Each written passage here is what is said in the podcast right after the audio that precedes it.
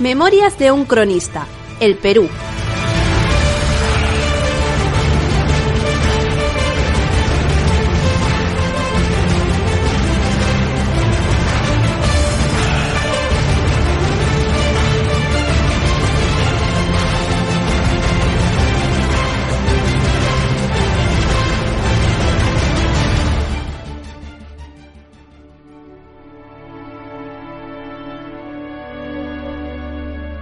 Capítulo 2. Las cartas de navegación.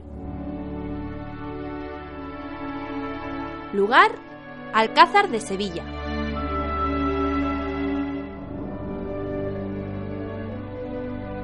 Las crónicas del vizcaíno.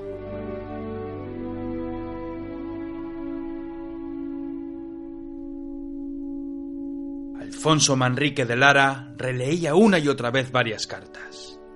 Todo era silencio. El capitán Bengochea sostenía la mirada en el tapiz desplegado a espaldas del inquisidor. Yo hacía lo propio, manteniéndome quedo mientras miraba por la ventana. El invierno se había adelantado e una lluvia suave llevaba por tres días regando las tierras de Sevilla. Varias telas daban luz a la inmensa estancia. Pensaba en mis compañeros, el artillero, el capellán y el capitán loco esperando en una de las tabernas que asediaban la plaza a la espera de las nuevas. Desde que comenzaron las guerras contra la Liga, no tuvimos apenas señales del Santo Oficio. Llevábamos varios años luchando por el emperador en tierras italianas. Desempeñábamos muchas funciones y tras el Chaco de Roma mantuvimos la plaza por varias semanas hasta que nuevas órdenes nos dieron licencia para abandonar el sitio. Después seguimos a lo nuestro espiando para muchos y matando para otros. Aún nos restaban unos cuantos años para ganarnos el estipendio prometido por el capitán, una soldada vitalicia para mí y mis compañeros de armas. Vestía con buenas ropas para la ocasión. El capitán recibió un adelanto para estar bien parecidos ante el inquisidor. Había olvidado lo que era vestir con prendas decentes.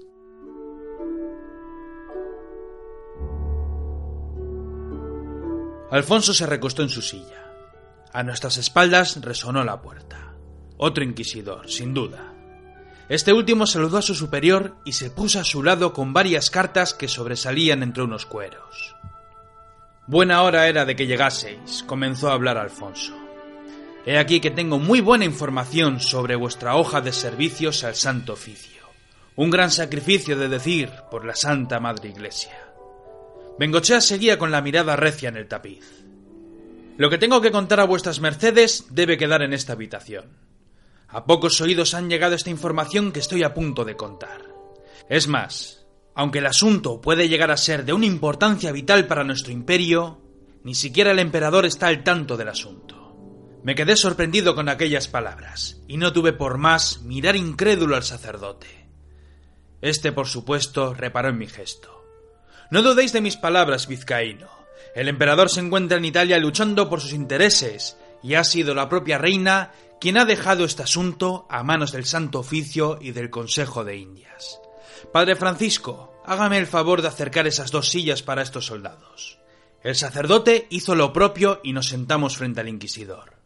En mi vida solamente había visto una vez a un soldado de Dios, Siempre tuve por muy cierto que había que cuidarse de ellos, pues tenían más peligro que el propio fuego. Sin embargo, ahora que lo tenía enfrente, aquel hombre no me parecía terrible. Más bien lo contrario, un rostro agradable bajo las espesas arrugas. Caballeros, prosiguió con la plática el cura, tenéis a bien a conocer la historia del capitán Magallanes, supongo. Así es, excelencia, dijo el capitán Bengochea. Llegaron a nuestros oídos sus hazañas años después de la gesta, cuando estábamos en Italia. Una década atrás más o menos, varias naves surcaron las aguas buscando la isla de las especies. El mundo es redondo, pero nadie había logrado dar la vuelta entera. Magallanes lo logró. Encontró una ruta abriendo una senda nueva para nuestros navíos, una gran oportunidad para caer sobre las posesiones de los portugueses llegado el momento. Podríamos acabar con el monopolio de las especias. Así es, soldado, prosiguió el inquisidor. Fue una gesta épica, llena de escaramuzas y de penalidades.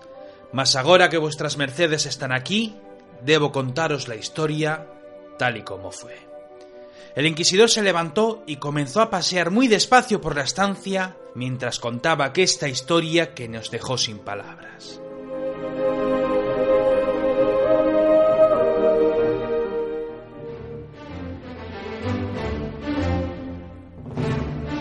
Desde Sanlúcar de Barrameda partieron cinco navíos. La Trinidad, el San Antonio, la Concepción, la Victoria y el Santiago.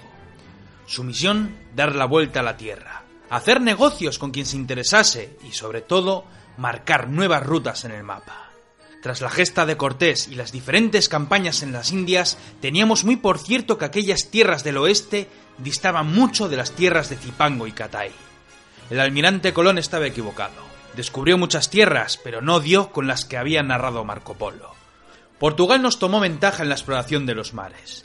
Dispone de varias posiciones en la ruta de África para abastecer a sus navíos. Del otro lado del mundo traen maravillas en especias, cuyo valor, amigos, supera el oro. Magallanes, por ventura, debía dar con aquellas islas para mercadear para nosotros. ¿Y el Tratado de Tordesillas? pregunté. Tengo por muy cierto que marcan un límite entre ambos estados. Buena pregunta, vizcaíno. Tal y como dice vuestro capitán, sois en el fondo un erudito.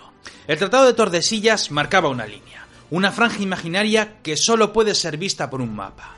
Sin embargo, cuando nuestras católicas majestades llegaron al acuerdo con el rey de Portugal, desconocían el tamaño de la tierra. De hecho, gracias a este viaje tenemos los datos precisos sobre esta cuestión. Por lo tanto, llegamos al problema del pacto. Una línea en el Atlántico que delimita las posiciones de ambos reinos, y una línea que nunca se marcó en el Pacífico. ¿Pacífico decís? preguntó Bengochea. Así lo llamaron cuando llegaron a él. Teníamos algunas narraciones al respecto.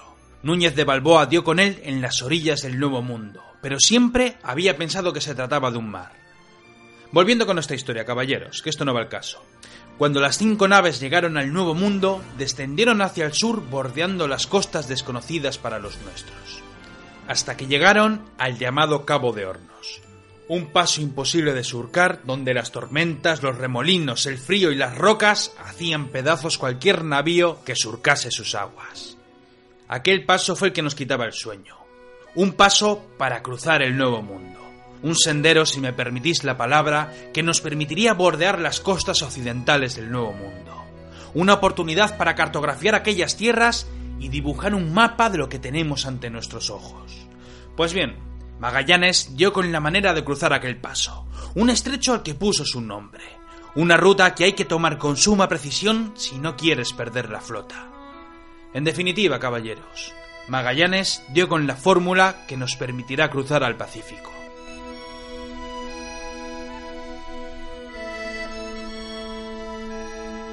¿Y qué es lo que hay más allá? pregunté.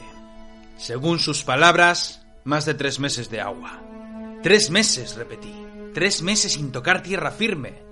Así es, vizcaíno. Durante todo ese tiempo la tripulación no dio con tierra. Algún islote perdido, pero poco más. Tras aquella larga travesía, tranquila eso sí, pues no hubo ni tormentas ni nada parecido, y por ello tuvieron a bien llamarlo Pacífico. Al final, tomaron tierra en una isla. Salvándose los pocos que quedaban de la enfermedad que los iba diezmando, las naves fueron poco a poco surcando nuevas islas, negociando con los indios y llenando aquel barco con grandes especias. Estáis mentando un solo navío, le dije. Tenía muy por cierto que al principio de esta historia habéis nombrado cinco. Así es, respondió el inquisidor. Aquella larga travesía fue tan dura para los marinos como para los barcos. Hubo destrozos y la furia del mar hizo de las suyas. Algunos barcos debieron de hundirse por las rocas y los arrecifes. Destrozados, los marinos usaron las piezas que necesitaban y regresaron en uno solo de los navíos. Magallanes fue muerto en una de las escaramuzas y fue Sebastián Elcano, natural de Guetaria, quien tomó el mando de la última nave. Mantuvieron rumbo al oeste, temerosos, pues podían dar con posesiones o con naves portuguesas. Sin embargo, la buena fortuna quiso que tras una larga aventura la no Victoria, como así se llamaba, regresase a casa.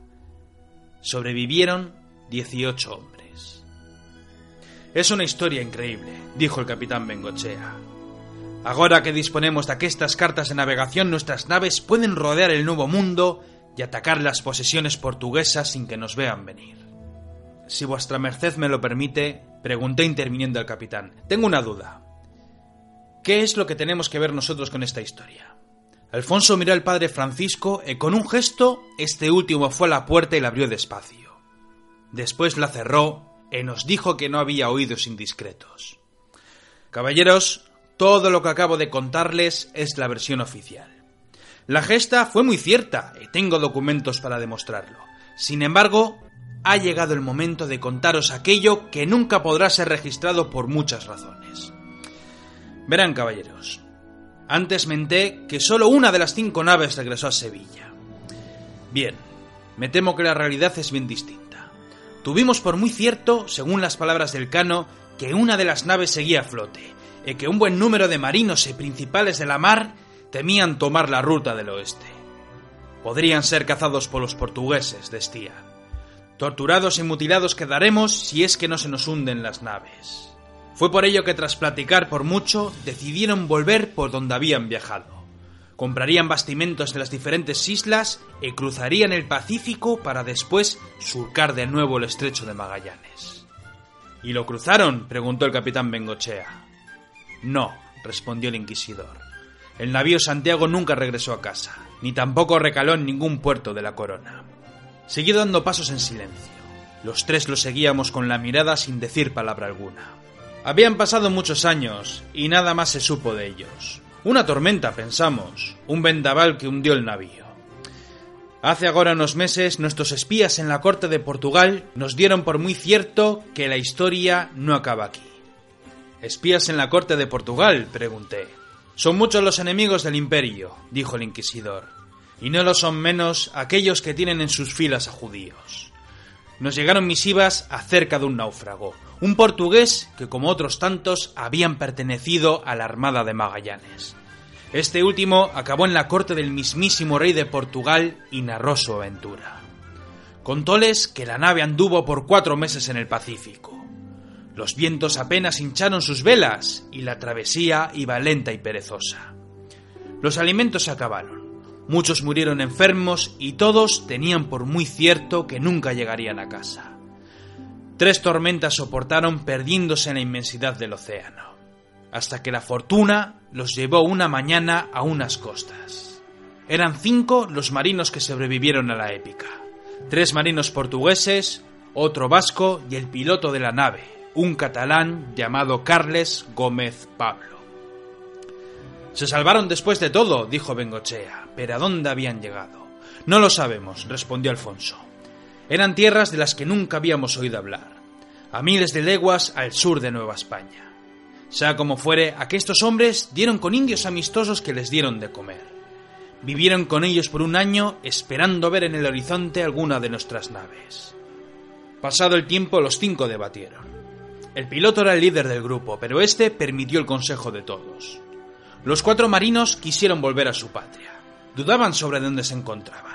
Algunos decían que lo mejor era viajar al este, sin duda buscando las playas que daban al Atlántico. Otros decían que lo mejor sería viajar al norte, pues no era secreto que los nuestros habían conquistado vastos territorios al sur de Tenochtitlán. Sin embargo, el piloto de la nave no quiso saber nada de un nuevo viaje. Se sentía como en casa con los indios. Con cuentas de colores y con materiales del navío, hizóles trucos a los indios y estos lo consideraron un brujo.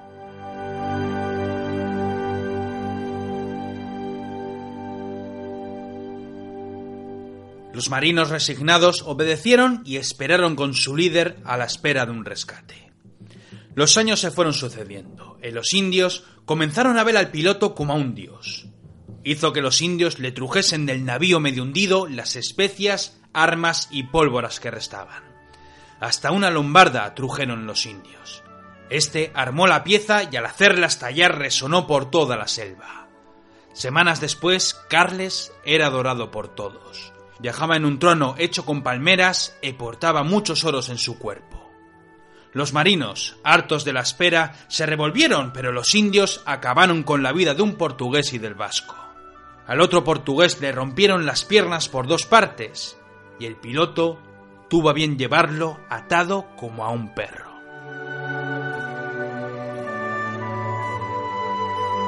¿Qué pasó con el que contó la historia? pregunté acalorado. Suplicó perdón. Estaba arrepentido, díjole, y después juró que todos sus amigos lo habían obligado. Tras aquello se puso de rodillas y lo adoró como si fuera un dios. No me lo puedo creer, dijo Bengochea. Por otra parte, aquesto que os acabo de platicar hizo que salvara su vida. Carles, orgulloso y a sabiendas que era un dios, le perdonó la vida y lo tuvo a su lado como un sirviente. Cuando pasaron los meses, el piloto era ya conocido por muchos pueblos. Contábanle que aquellos pueblos eran parte de un gran imperio, pero que siguieron sumisos a su nuevo señor. Habláronle de tierras ricas y de grandes ciudades tierra adentro. Carles, sin temor a nada, organizó una columna. No de conquista, pero al uso de un peregrino, creando una religión donde él era el único dios verdadero, un enviado de los dioses herejes de los indios que lo guiaban a convertirlos. Dicen que cruzó aquel vasto imperio sin que nadie le hiciera frente, acaso temiendo la ira de los dioses. El marino que sobrevivió nos habló de guerras en aquel imperio y estaba seguro que si no fueron atacados era por las batallas que se estaban librando al norte. ¿Pero de qué imperio estáis hablando? preguntó el capitán. Dejad que termine, respondió el inquisidor. Los indios le hablaron de riquezas, de la capital, con miles de casas. Sin embargo, no viajó hasta allí. Un indio sabio le habló de una antigua ciudad, una urbe con un gran palacio hecho de oro y con miles de piedras preciosas. Una ciudad de los dioses, le dijeron, un lugar tan antiguo como la misma creación de la tierra. De hecho, muchos le hablaron que mucho antes de formar el imperio, aquella ciudad era ya muy vieja y que todos los dioses descansaban allí. Por dos meses, aquella columna de peregrinos cruzaron calzadas, treparon montañas y se abrieron paso por las selvas. Aprovechando la oscuridad de la noche, llenó el zurrón con carne de un animal para nos desconocido y huyó perdiéndose en la selva. Durante más de un año vagó por la selva siendo acosado por los indios. Algunos pueblos lo ayudaron, pero en lugar de quedarse allí para acabar sus días, decidió seguir con su marcha. No sabemos qué ruta escogió. Él contaba que algunos días iba al norte y otros hacia el este. El caso es que llegó a la costa. Tenemos por muy cierto que los portugueses disponen de pequeños asentamientos a lo largo de las costas orientales al sur de nuestras posiciones. La mayoría de aquestos asentamientos han desaparecido, pero no dudamos que existe presencia portuguesa en algunas zonas.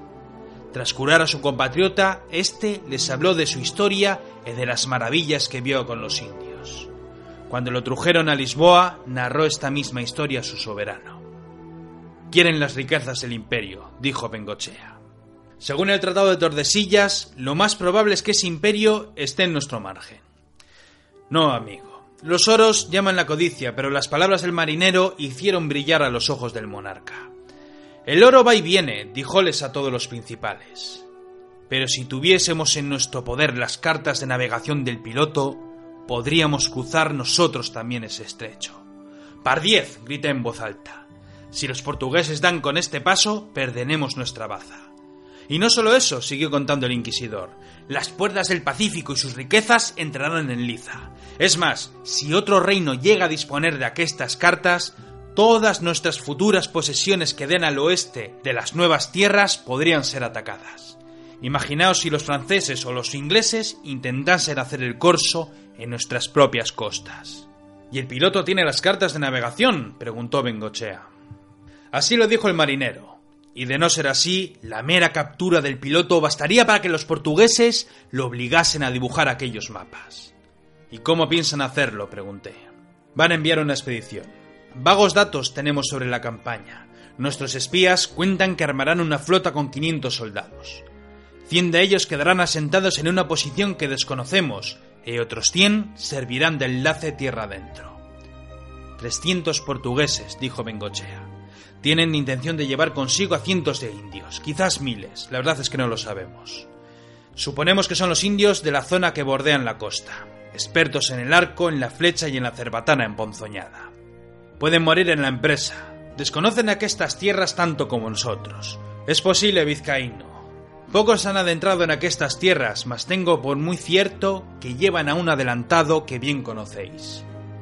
¿Quién? preguntó Bengochea. Enrique de Murga. Todos callamos. Algunas miradas fueron al suelo. Recuerdos que llegaban como una estocada hiriendo más adentro. Todos recordamos al infame, prosiguió el inquisidor. Trabajó para nosotros por cinco años hasta que perdió a sus hombres en la guerra contra los mexicas. Me quedé callado recordando la jornada del templo y después retuve la imagen de la muerte de mi amigo Perales. Dudábamos de sus intenciones, pues no pocas voces hablaban de su codicia y de sus planes con otros principales. Trabajó con la dama Chacón, como bien recordáis. La dama murió, pero aquel indeseable siguió en su empeño por hacer daño a la orden. De hecho, fue quien acabó con el último grupo de soldados que trabajaban para nosotros. Los espías, dijo Bengochea. Todos muertos. Después de recibir las cartas, nada más supimos de ellos. Damos por muy cierto que Murga trabaja para el rey de Portugal. A cambio de una gran ventaja, va a prestar sus servicios sirviendo en la compañía. No tenemos tiempo de formar un nuevo grupo. Además, sabemos que dos de tus hombres han servido en el Nuevo Mundo a las órdenes de Cortés. Vuestra misión es viajar a las tierras sin explorar, dar con las cartas de navegación y dar muerte a Carles el piloto. Y todo eso antes de que lleguen los portugueses si es que llegan, dijo Bengochea. Así es. No dudamos de vuestro valor, pero sabemos de buen arte que no podéis viajar a ciegas por aquestas tierras inciertas. Es por ello que tomaréis rumbo a la recién fundada Panamá. Ahora que Pedrarias no está de gobernador, la situación ha cambiado, pero no tendréis problemas en enrolaros en la expedición. ¿Qué expedición? pregunté. Años atrás, tres socios realizaron dos intentonas con el fin de dar con un imperio que hay al sur. Las dos fracasaron, pero tuvieron a bien saber de las riquezas que les esperaban. Ahora su líder, Francisco Pizarro, está en negocios con el Consejo de Indias. Con el favor de la reina, recibirá el título de adelantado para la conquista. Tiene seis meses para organizar la empresa y otros tantos para emprenderla. Reclutará 150 soldados en España y otros tantos en Panamá, además de un sinfín de indios. Dudo del número de navíos implicados en la expedición, pero a buen seguro que ésta se realizará en un año. Una vez en Panamá, viajaréis como soldados de fortuna. Llegado el momento, si todo sale bien, Bengochea entregará estas dos cartas a Pizarro. Las dos llevan el sello del Consejo de Indias. En ellas os dan privilegio para seguir por vuestra cuenta y el propio Pizarro deberá aportar a la gesta no menos de 50 soldados españoles. Una vez organizado el viaje, buscaréis al piloto. Sobre dónde puede estar poco sabemos. Desde la capital, como dijo el marinero portugués, surcaron por dos meses montañas y selvas hacia el este. Según decían, buscaban la ciudad mítica llamada Paititi. De ser cierta la leyenda de la ciudad y de sus riquezas, tras matar al piloto y quemar las cartas, tomaréis posición de las tierras en nombre del emperador y custodiaréis los tesoros que vendrán a España para subvencionar las guerras y el quinto al rey. Recibiréis por la aventura, una vez finalizada, una ventaja anual de por vida, mucho más importante que la de un conde. ¿Solo vamos a partir los cinco? preguntó el capitán. No podemos fiarnos de nuevos reclutas, soldado. Por muy fieles que sean a la voz de Cristo, en un asunto así no me fiaría ni del apóstol Santiago, respondió el inquisidor. Perdonad la blasfemia, pero nos jugamos el futuro del imperio, caballeros. Reclutaréis a los indios de la zona. Me da igual si son de Panamá o de Nueva España o de donde sea. Un grupo de porteadores que llegado el momento puedan luchar. Conozco a quien puede proporcionarnos unos porteadores leales, dijo el inquisidor. Mañana mismo enviaré una misiva a un amigo leal que jamás traicionaría nuestra amistad.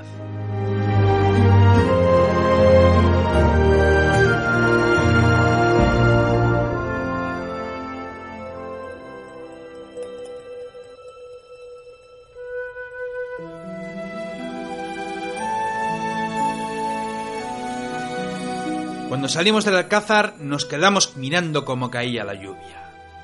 Bengochea estaba más serio que nunca. Nos piden un milagro más grande que andar por las aguas, dijo mi compañero. Nos piden lo imposible, respondió Bengochea. Cuentan que por cada diez españoles que se adentran en las selvas solo vuelven uno o dos vivos. Casi nadie se enriquece en el nuevo mundo, más allá de los adelantados y de los hidalgos que cruzan las aguas cuando el trabajo ya está terminado. Es más, creo que ni nosotros ni los portugueses llegaremos vivos a ver aquellas cartas. Ni siquiera sabemos si el catalán ese sigue con vida. Yo no sé de milagros, pero desde luego sí que he visto muchos. El nuevo mundo me trae recuerdos y te aseguro que casi ninguno es bueno. Puede que muramos en el intento, capitán. Pero sí es cierto que nos darán una ventaja vitalicia para mí, para los míos, por mí vale. Hemos sangrado en muchas batallas. He visto a muchos amigos morir por nada. Si con esta última aventura logro que mis tres compañeros puedan acabar sus vidas en sus casas viviendo a cuerpo de rey, voto a Dios que soy capaz de meterle las cartas de navegación al Murga una por una por el culo. Bengochea sonrió. Ahí viene el artillero y nuestros compadres. Cuando les demos las nuevas, estoy seguro que van a palidecer. Miré a mis compañeros de armas con detenimiento mientras se acercaban. Reían de buen arte al ser templados con el vino de Sevilla. Palidecer no sé, dije a mi capitán, pero lo mismo se van a descojonar cuando sepan de nuestra futura aventura.